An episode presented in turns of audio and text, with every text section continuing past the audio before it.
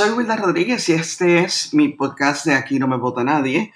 Eh, como ya es costumbre, eh, retransmito hoy eh, mi análisis de principio de semana por WPAB 550.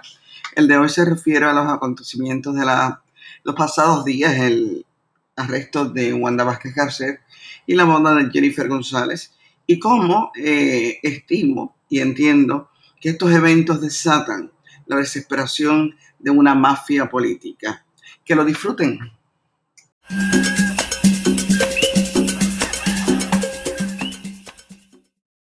Escucha usted. Hoy mismo. Por PAB 150. Hoy mismo. A las 7 y 34 regresamos a hoy mismo y ya tenemos en línea telefónica a la veterana periodista Wilda Rodríguez. Wilda, buenos días, bienvenida a PAB. Muy, muy buenos días a todos. Aquí de nuevo con ustedes el lunes en la mañana. Bueno, y este esta semana pasada, entre el jueves y el y el sábado, dos de las mujeres que han ocupado los puestos más importantes jugaron papeles protagónicos, no necesariamente honrosos, pero comencemos eh, con el arresto de Wanda Vázquez Garcet y después seguimos con la boda de Jennifer González.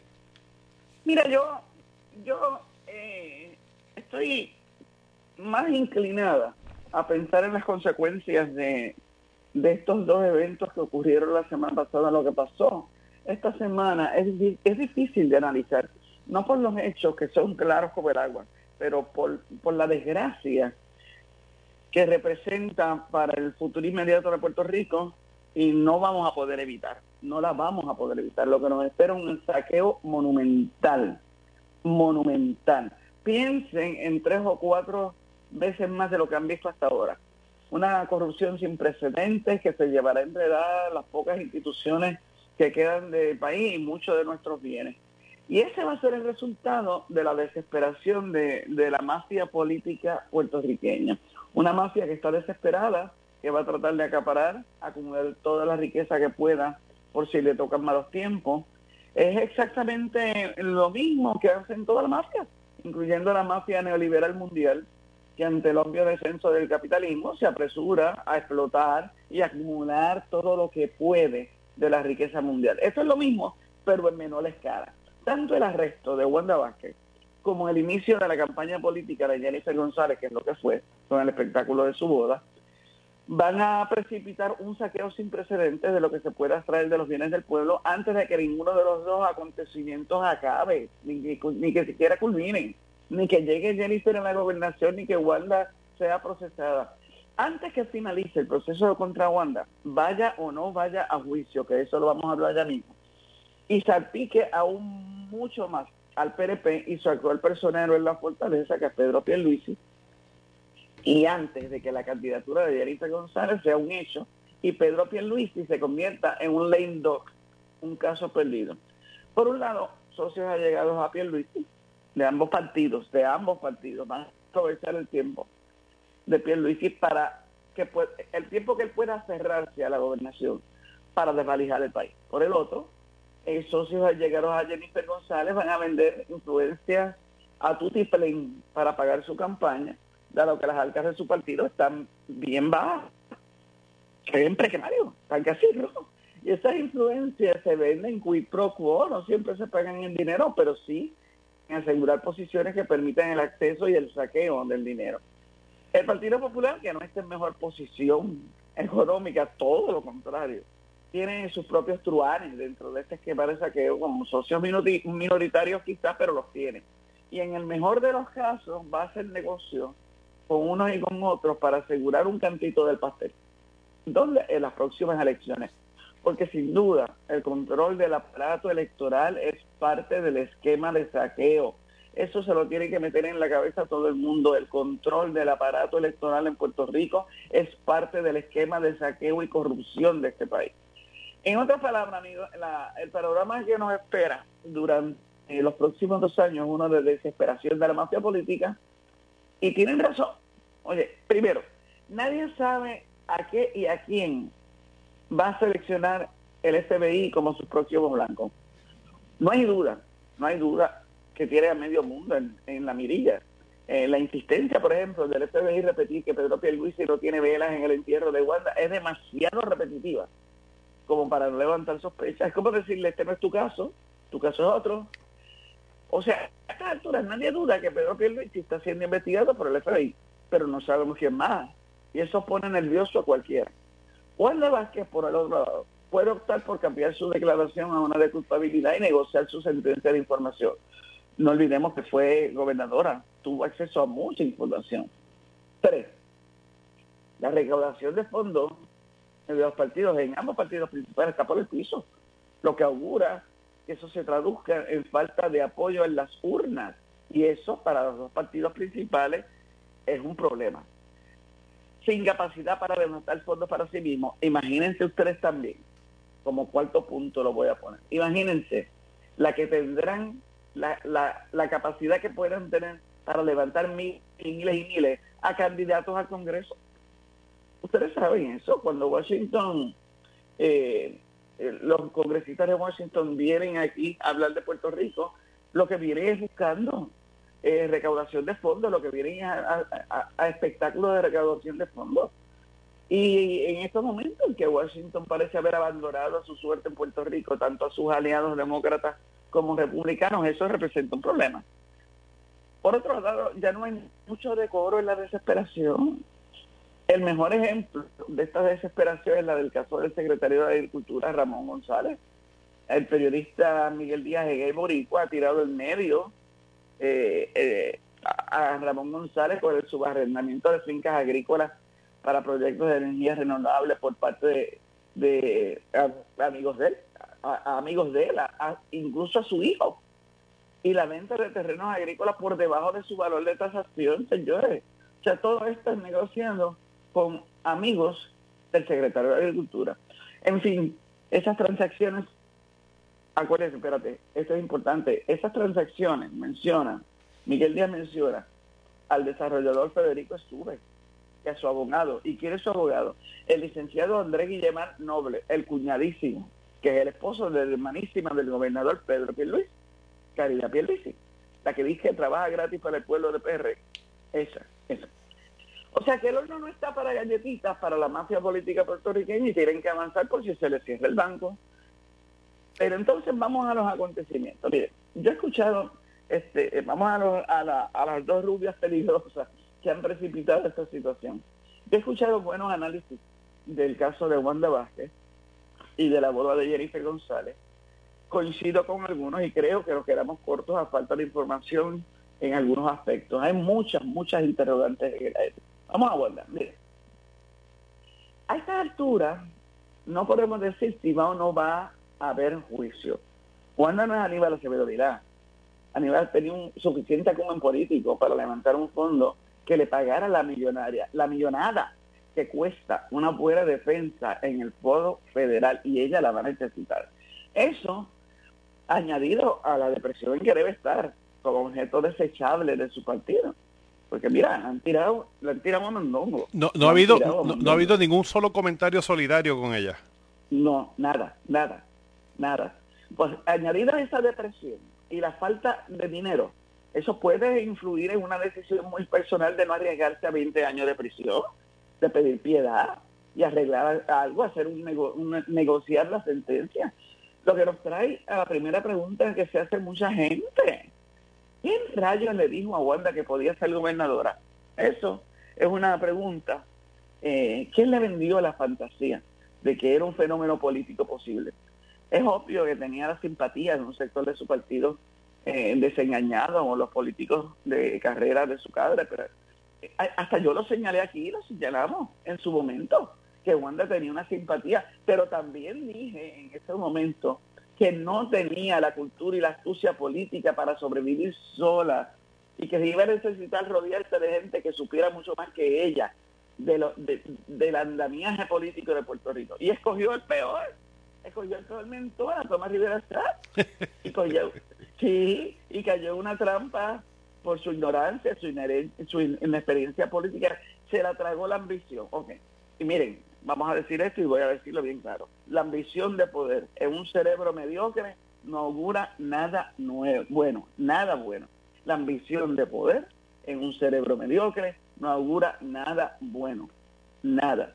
Creerse que iba a salir de la clase media trabajadora, de, que de donde salió ella, a dirigir la clase política multimillonaria y la mafia política del país, estuvo siempre más allá de todas sus posibilidades. Pero no le cojan pena. No le cojan pena. Wilda, te pregunto, ¿hubo, hubo algo ahí de, de- de conflicto de clase? ¿Hay, hay un sector, hay- ¿Habrá un sector en ese partido o en la burguesía Por nacional que haya por- dicho, no, Wanda, esto no es para ti, esto es para un... Por supuesto, por supuesto. De que ella es una advenediza. Pero no un conflicto de clase del que estamos acostumbrados de ricos contra pobres. No, es un conflicto de clase de pillos contra aspirantes a pillos. Son dos cosas diferentes. No le cojan pena, mira. Solo una mente mezquina y malvada pretende dirigir la mafia, vamos a estar claros. Wanda Vázquez tiene a su haber suficientes hazañas miserables como fiscal, como procuradora de la mujer, como secretaria de justicia y hasta como gobernadora no electa por- pa- pa- para ganarse el infierno ella solita. Cualifica como malvada y mezquina, pero no como inteligente y perspicaz suficiente. No, es una malvada mediocre. Es una malvada mediocre. Yo, yo leí el pliego acusatorio completito y desde mi experiencia puedo decirles que necesita una defensa extraordinaria y cara. Esto no es un asunto técnico, esto no es un asunto técnico sobre una encuesta política, como pretendió vender su primer abogado de defensa hace unos meses, que ya no está ni, ni en los centros espiritistas. Esto es un caso real de soborno con todos los elementos bien dispuestos. En el mejor de los casos, la defensa va a tener que hacer todo lo humanamente posible para destruir la credibilidad, el carácter, la honestidad de los testigos. Y, eso cuesta mucho dinero, porque hay que hacer mucha investigación, hay que, hay que ver por dónde se entra, hay que buscar expertos, hay que buscar asesores. En el peor de los casos tendrá que tratar de colar un testigo que se cierre a la banda con Wanda, o comprar uno, y eso también cuesta mucho chavo. Apostar a un jurado que se apiada de ella, sin embargo, es mejor opción que apostar a que un juez federal se apiada de ella con el pliego que yo leí. De todas maneras, eso es mejor opción. Así que ahí mismo es donde reside la posibilidad de que el caso no llegue a juicio y Wanda decida negociar una sentencia más corta que la de 20 años que le tocaría. De todas maneras, ya su vida está arruinada, moral, económicamente, ya está arruinada. Pero vamos a Jennifer, vamos. De entrada, debo decir que no me da gracia alguna la campaña misógina, la gordofobia, la lesbofobia contra Jennifer González. Yo soy mujer, estoy sobrepeso y soy lesbiana. Y yo no voy a avalar ninguna campaña de esas. Yo repudio esas campañas. Porque las tengo que repudiar. Pero ese no es el problema con la boda de Jennifer González. El problema con la boda es que es parte de una campaña política para dirigir el partido más corrupto de este país y ser la gobernadora del país más abusado por ese partido. Esa es la burla a este país. Si Jennifer es gay o bisexual, me importa un bledo. Me importa un bledo, aunque si lo fuera, eh, si lo fuera, si lo fuera. Me gustaría verla defendiendo serlo de cara, de frente. Esconderse detrás de la normalidad de- de ser heterosexual es también una burla y es ofensivo a los que hemos luchado y luchamos por nuestros derechos sexuales. Es curioso que nadie ha cuestionado los motivos del lobo. ¿Tú, tú has visto eso? Los motivos del lobo. Los motivos del lobo. ¿Te acuerdas de esa poesía de Rubén Darío? Ah, sí, déjame. Sí, sí, sí, tengo un recuerdo ahora, sí, sí. Pues no tiene nada que ver con la poesía, pero el título es buenísimo, Los motivos del lobo. Al marido de Jennifer lo presentan como una víctima triste, desolada. Y uno, sí, sí, es un hombre como enamorado, angustiado por la incompresión de la gente. O será un cómplice en un engaño político. Y si lo es, ¿por qué? ¿Por qué? ¿Qué gana con esto? ¿Qué, qué puso ahí y qué espera sacar? Eso habría que habría que verlos. Toda esta gente que se pasa diciendo que es un que es un engaño, que pues que expliquen eso también, ¿verdad? O que, le, que busquen.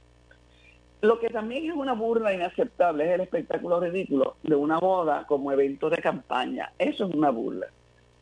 Han sido suficientemente astutos para celebrar un evento político caro como una boda de muñecas Esa es la verdad. Y habrá que preguntarse, mira, ¿cuánto costó? Si es un evento político, ¿cuánto costó? ¿Quién la pagó? Incluyendo la transmisión televisiva que debe haber costado un huevo. Así que habría que preguntarse eso. En fin, que Jennifer es candidata a la gobernación por el PRP, está en campaña y tiene ahora que extenderla hasta que Pierluisi aguante.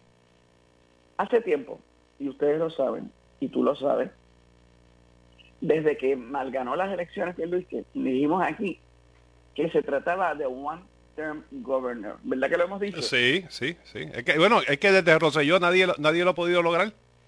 No nadie lo ha podido. Pero en el caso de él, yo lo he explicado cien veces, más yo dediqué un programa hace aproximadamente unos meses atrás, yo dediqué un programa completo a, decir por qué yo creía que él no iba a correr nuevamente. Lo dediqué aquí mismo, diciendo que era un, ¿te acuerdas? Que era un, político de carrera, un cabildero de carrera y que estaba asegurando su futuro económico político con cuatro años en la gobernación. Lo dije aquí. Y dije también que todo el andamiaje que dirige aquí su hermana ahora es para aprovechar la estadía en el poder de Pedro Pierluisi. Por eso no puede anunciar ahora que no va a correr desde tan temprano, porque necesita mantener la apariencia de poder hasta que le alcance la sábana. En resumen, eh, tanto el proceso de Wanda como el de el inicio de la campaña a la gobernación de Jennifer González van a precipitar, en mi opinión, un saqueo sin precedentes de los bienes del pueblo. Es como si fuera una, una venta de liquidación, cuando una tienda va a cerrar que dice todo, todo se tiene que ir y aquí me parece que todo se tiene que vender. Mira, y es que tú lo ves, uno lo ve. Está cuando uno ve que venden a precio de pescado abombado un parque en el condado, o sea, donde está, donde está el núcleo más rico y más influyente posiblemente entre Condado y Guaynabo. Es el núcleo, los núcleos más ricos y más influyentes del Partido Nuevo Progresista. Y se juegan y se juegan esa chanza, como dice, como dice el vuelo, se jugaron esa chanza, se jugaron esa chanza de vender un parque, un parque que ni les pertenece, porque ese parque fue donado por una familia para que fuera un espacio público. Y lo venden o sea, no hay decoro, no hay, no hay, es una desfachatez absoluta la forma en que están eh, eh, eh, actuando para despojar al país de todos los bienes que puedan para acumular sus propias riquezas personales. O sea, eso está tan claro. Está, no sé si recuerdan el bosque enano, que por poco una, una pariente de Pierluisi lo vende. Parte del bosque enano en Guánica la playa de Rincón, el primo de Pierluisi en, una, en un condominio que pretendía apropiarse de, la, de un, pedazo de la playa de Rincón. O sea, todas estas cosas son los elementos que nos hacen ver que hay una mafia desesperada porque ya no tiene ningún decoro, ya no tienen, ya, es una despachatez total y absoluta esto que está haciendo, por ejemplo, el secretario de Agricultura, esto es una locura. Y nadie lo detiene, y nadie lo detiene. Por lo tanto, por lo tanto, nosotros tenemos que estar bien pendientes en estos momentos porque estos próximos, hasta que le, hasta que eh, pueda, la mafia de, la mafia que está detrás de él, la mafia política que está detrás de él, va a tratarse de quedar con todo lo más que pueda durante estos próximos dos años. Eso es obvio. Y eso es terrible. Y eso es terrible. Porque nos van a asediar por tantos lados que va a ser bien difícil, bien difícil poder atacar todos los flancos por donde vienen. Va a venir el secretario de Agricultura, va a venir turismo, va a venir fulano, va a venir va a venir... Y entonces, ah, espérate, y a eso súmale el deterioro institucional, o sea, el saqueo de la institucionalidad del país. O sea, e, estamos en una situación bien difícil y estas dos, eh, estos dos acontecimientos de la semana pasada eh, qué, cómico que son dos rubias oxigenadas. Este, estos dos acontecimientos, que eso es, eso metafóricamente también se podría utilizar porque la verdad que no son, no son ni reales, no son ni reales. Y entonces esos acontecimientos lo que van a hacer es precipitar esta situación de la que estamos hablando. Y yo creo que eso es bien peligroso para el país, que hay que prepararse para eso. Y yo honestamente, yo no veo en el lado de acá, como no lo veo, no lo he visto y lo he repetido y lo repito, y ahora se da lo del centro médico del hospital universitario y lo estamos viendo. No hay, no, no se ha podido articular una oposición organizada, concreta y, y efectiva contra Luma.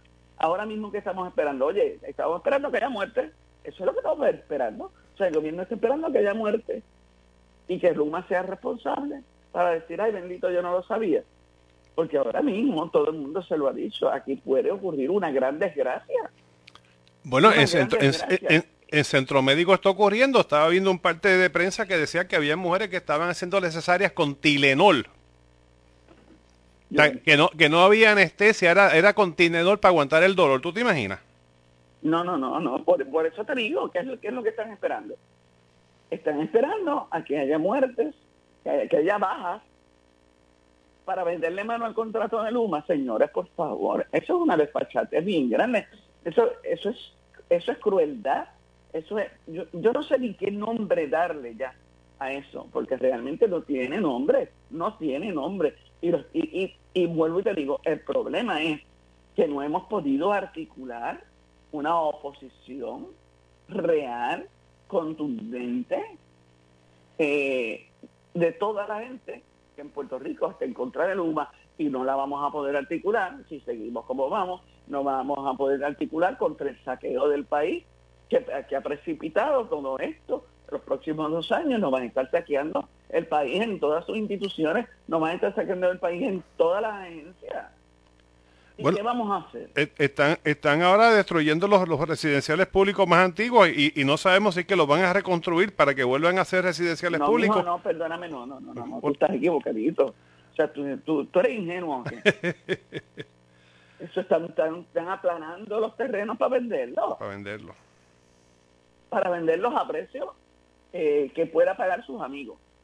Y eso es, y es, vuelvo y te digo, vuelvo y te digo, lo que viene ahí es, va a ser un domino el domino principal. Van a empezar a tumbar aquí, aquí, aquí, aquí, aquí. Cuando vengamos a ver, están todos aplanados.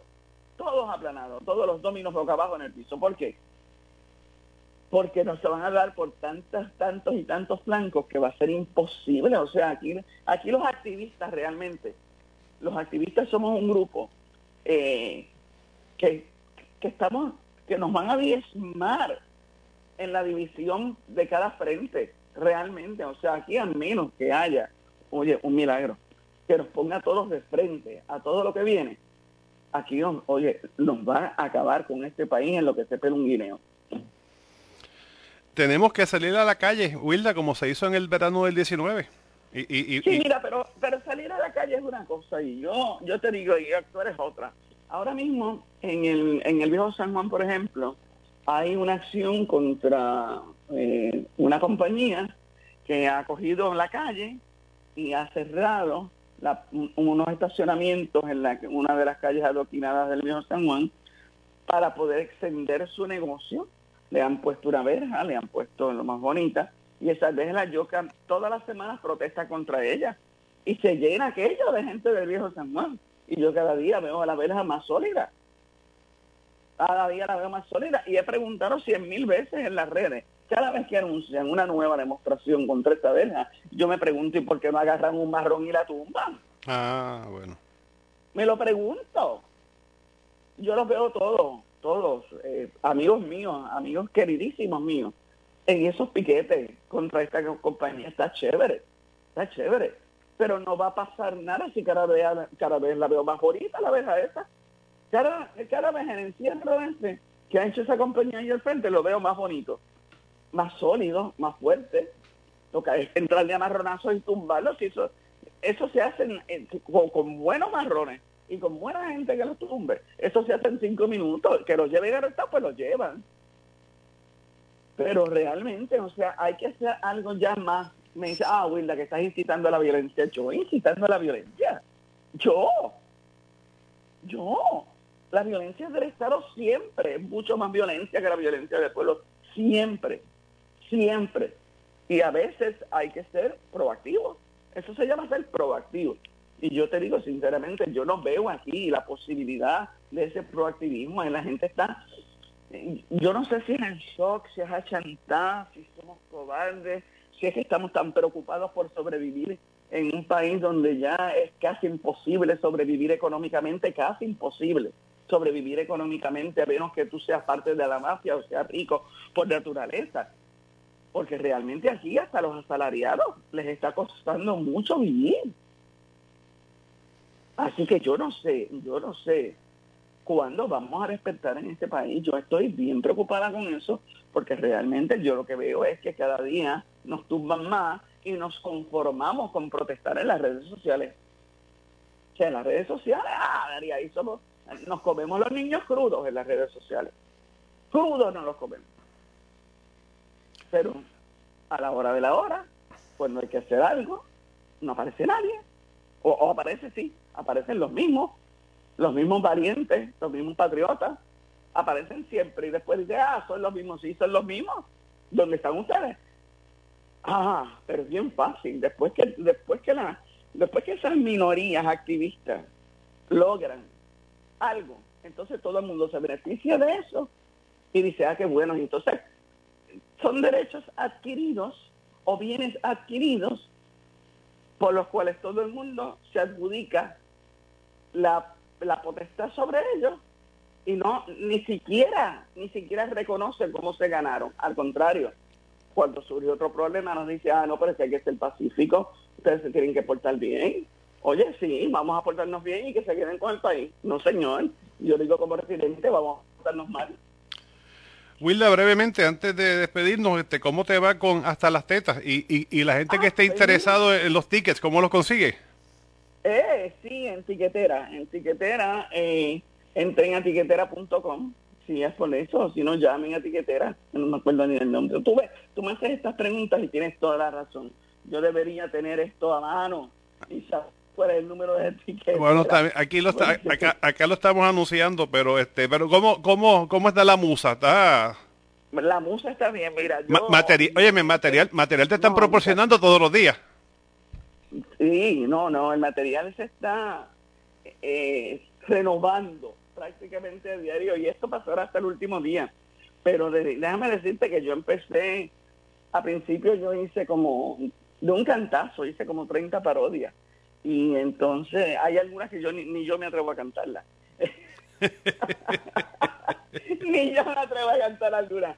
Pero, pero ya, fíjate, y empecé eh, reduciendo hasta unas 16 o 10 a 18 para tener este para tener un, espectáculo de una hora y media aproximadamente que fuera un espectáculo sólido pero realmente ya va por 22 ya va por 22 así que este yo espero no tener que subir más o tener que sustituir alguna porque está bien bueno y gracias a todos los que ya han comprado sus boletos mientras más pro- pronto los compren mejor posibilidad de, tener. Acuérdense que esto es un café teatro no hay eh, no hay sillas asignadas o sea es más lleguen temprano lleguen temprano y, y disfrútenlo. Yo me lo estoy disfrutando. Los músicos míos que son unos excelentes músicos y todos son de ahí de Ponce por supuesto Eh, he estado con ellos yo viví en Ponce demasiados años últimamente como para eh, no haber cultivado eh, que mis músicos fueran de ahí así que mm, son de ahí de Ponce y realmente pues estamos este, bien entusiasmados. De hecho, hoy hoy ensayo en Ponce, hoy voy para allá. Así que, este, pues estoy contenta, estoy bien contenta, estoy bien contenta y bien agradecida de todo el apoyo que hemos recibido. Y, y sobre todo, eh, esperando que vayan a verme para disfrutar mi cumpleaños con ustedes allí. Así será. Wilda, que tengas un bonito día. Gracias y ustedes también una excelente semana. Escuchaban a la veterana periodista Wilda Rodríguez en el acostumbrado diálogo de los lunes. Vamos a la pausa y al regreso conversamos con el licenciado Rolando Emanuel y Jiménez.